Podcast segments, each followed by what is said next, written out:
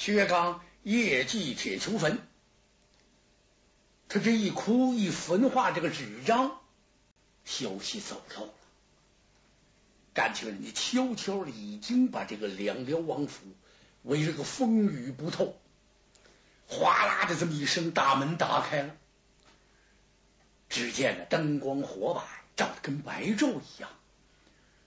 有一员大将立马横刀守在门前，告诉薛刚：“你呀，赶快出来受手，甭废话了，脑袋拿过来，我不杀你。”我把你绳捆索绑，送进皇城，交给则天皇帝，让陛下去处置。薛刚啊，他首先办的一件事，就是隔着墙，他把程月虎给扔出去了。薛刚做的对呀，怎么天塌地陷，由我一人来承担？可不能再叫我的小弟弟跟着趟这个浑水了。这次我能进的城来祭这个坟，多亏我这个小兄弟帮忙啊！你赶快给我走！腾的一下，给撇哪儿去了？不知道，跟扔出一包袱似的。好嘛，程月虎都懵了。等他把月虎给扔出去之后，他这才。一跨这个门槛，由打里面走出来。当他站在门前这会儿，仔细这么一看，哎呀，险险一头栽到那儿。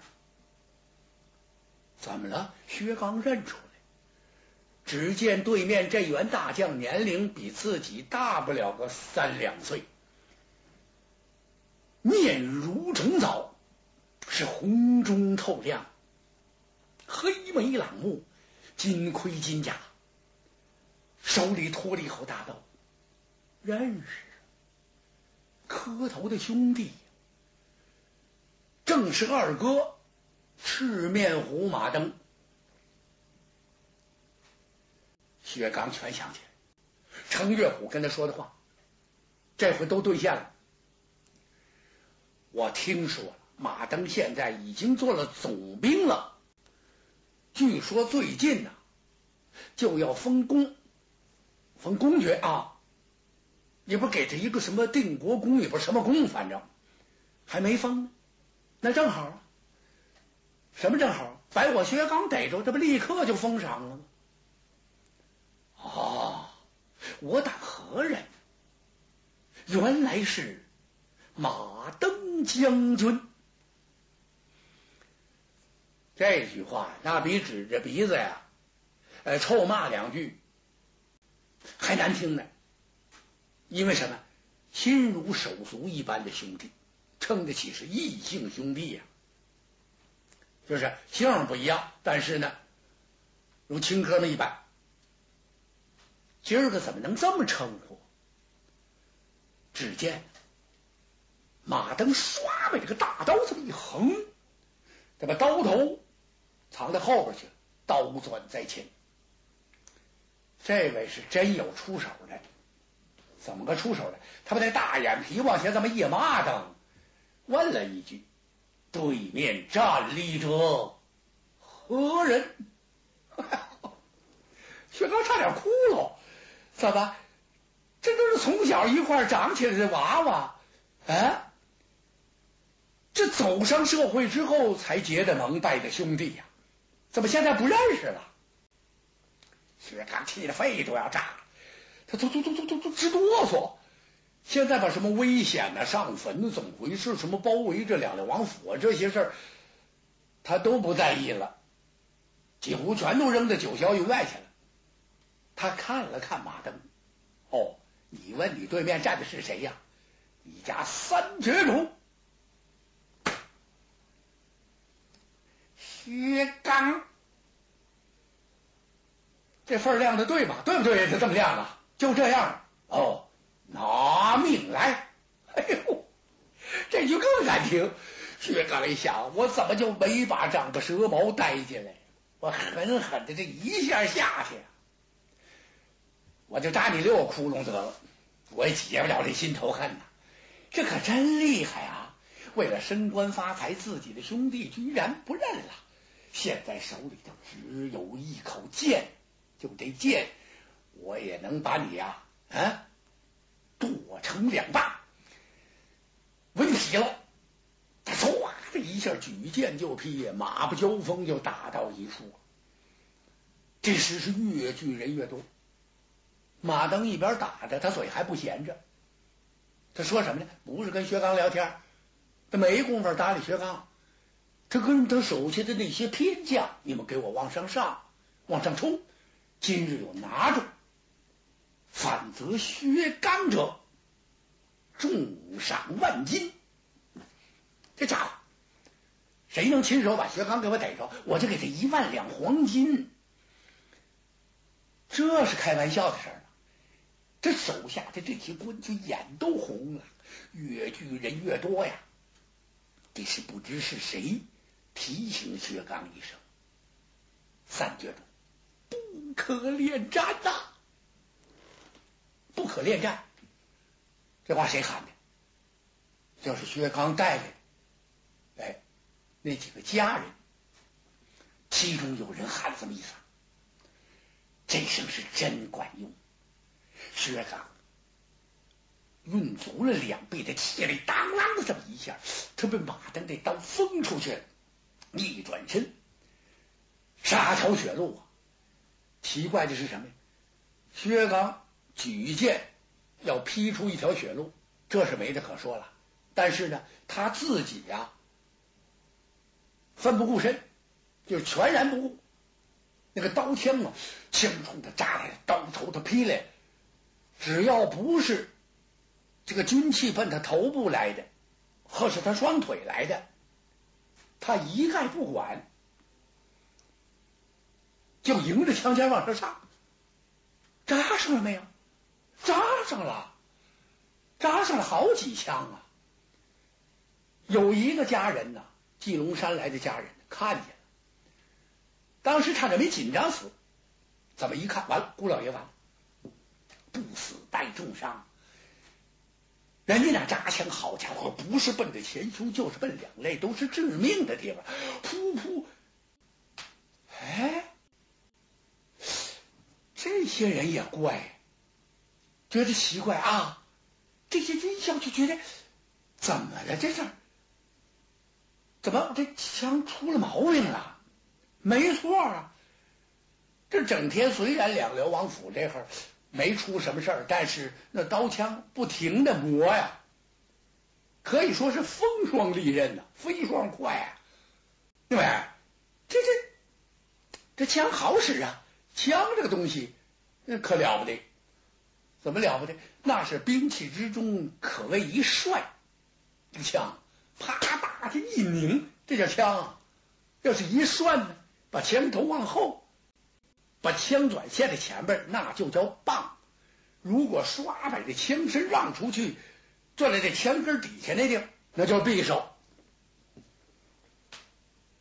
兵器里头有好多说道：一寸长一寸强啊，一寸小是一寸巧。他这看呢，怎么这这不这枪尖出什么毛病了？这怎么扎哪儿了呢？他光顾看了，薛刚不看，手起剑落，噗。这位咕噜一下，脑袋就下去了。就趁着大伙这一懵一乱之际呀，薛刚杀出了一条血路，砍伤无数军兵，他也不知道砍死多少，伤了多少。那么到底怎么回事？薛刚练的金钟罩铁布衫，金钟罩今天也不行了，很可能也得叫人给破了。那么怎么回事？多亏这件宝铠。好家伙，真管用！唐尼宝铠，今天这避弹衣不科学发展了吗？呃，可能是由那唐尼宝铠演变而来的，是吗？呃，无从考察，是我自己这么琢磨的。好，这杀出条血路也不管哪跟哪了。这通城虎今儿是真懵了。什么东西南北？一概不知道，他不知道跑出多远来了。只见前面一道高墙拦路，薛成这不知哪来的这么一股子力气，他纵身一跃，一下就跳进了长墙。铁墙站在这儿，喘了半天呢，怎么回事？哎呀，你就是一只猛虎吧，也架不住六百多条狼围着你。你你你说你有多大力气能行啊？这车轮战，杀不尽斩不绝，至于那几个家人怎么样了？这谁顾不了谁了？许刚拄着剑在这儿缓了半天，才算把这口气喘匀了。这什么地方不知道？他侧耳细听，远处里喊杀声不绝，这就还像这个没脑袋苍蝇似的，就这撞呢。这官兵是到处乱撞，也不知谁喊了一嗓子，在这边了。不对不对，这一头哇，就在外边搜寻薛刚。薛刚啊，顺着一条甬路，他就走过来，前边一个月亮门，走到这月亮门这这么一看呢，薛刚意识到了，意识到什么？这还是一个大户人家。绝非是平民百姓，嗯，哎，他侧耳一听，前面有人说话，他顺着这声音就过来，过来这么一看，只见在廊檐下设摆着一个香案，有人在这满斗焚香，旁边几个丫鬟婆子这伺候着，有一位。非常雍容华贵的一位少妇，一看呢，这就是一位了不起的夫人，跪倒磕头，口中在叨念，主告上苍。薛刚提着这剑，他就站在这明珠的后边，他没敢再往前走，他怕把人给吓着。怎么办？这浑身上下。没别的了，都是血迹呀！剑上的血刚刚凝固啊，他要在这藏一藏，躲过去再说吧。他不知道怎么回事，但是只听这个女子啊，就焚香磕头这女子说了一个人的名字，把薛刚给吓了一大跳。说谁呀？薛刚。四弟薛刚，他在主告上苍，求神灵保佑四弟薛刚平安无事，能够安然离开长安城。呀，薛刚眼泪差点下来，怎么？这不就应了那句话吗？人到难处想宾朋，当自己最困难的时候，有人。来帮助这么一把，是他呀，很难忘记。这人不会忘啊，这可是常说的那句话。这个锦上添花千个有，雪中送炭一个无。现在的薛刚不是两辽王府轰轰烈烈那时候，到哪都三绝主，喝了喊了，自然而然就给让路。我完全都是仰慕而视，就就那么看人家。现在薛刚说不好听的话，过街老鼠比那还惨呢。怎么你到处都是官军，都是得天皇帝的人，你往哪儿逃你？就在这么紧张的情形之下，居然有人焚香为薛刚在祷告，这还了？他慢慢的探起身来，拢住眼神，想看看这女子是何人。正好，这女子是大拜八拜，然后挺身站起。薛刚不见则已，这一看呀，他不由自主的喊了这么一声：“好嘛！”把周围这几个婆儿丫鬟可吓坏了。看来人家这家这些婆儿丫鬟呢，也见过世面。搁别人那灯笼早就扔了，哎，蜡台早就撇了，就得下得东藏西躲。没有，吃惊是吃惊，因为太突然了，不仅没跑过，这其中还有两个婆儿，嘡的一下把宝剑亮了。看来呀，嘿，感情这家里也是武士门风，武士道啊，不是武士道，就是人家练过武。呵，薛刚这才看清楚，他把这人认出来。这个祷告磕头的这个少妇也看见薛刚，什么人？胆大的狂徒啊！混进我的府里，在暗中窥探。你走过来，看看你是什么人。薛刚几步走过来，苍啷啷把宝剑扔了，扑通一下跪下。原来是嫂嫂。谁呀？此位正是总兵马征的夫人张桂荣。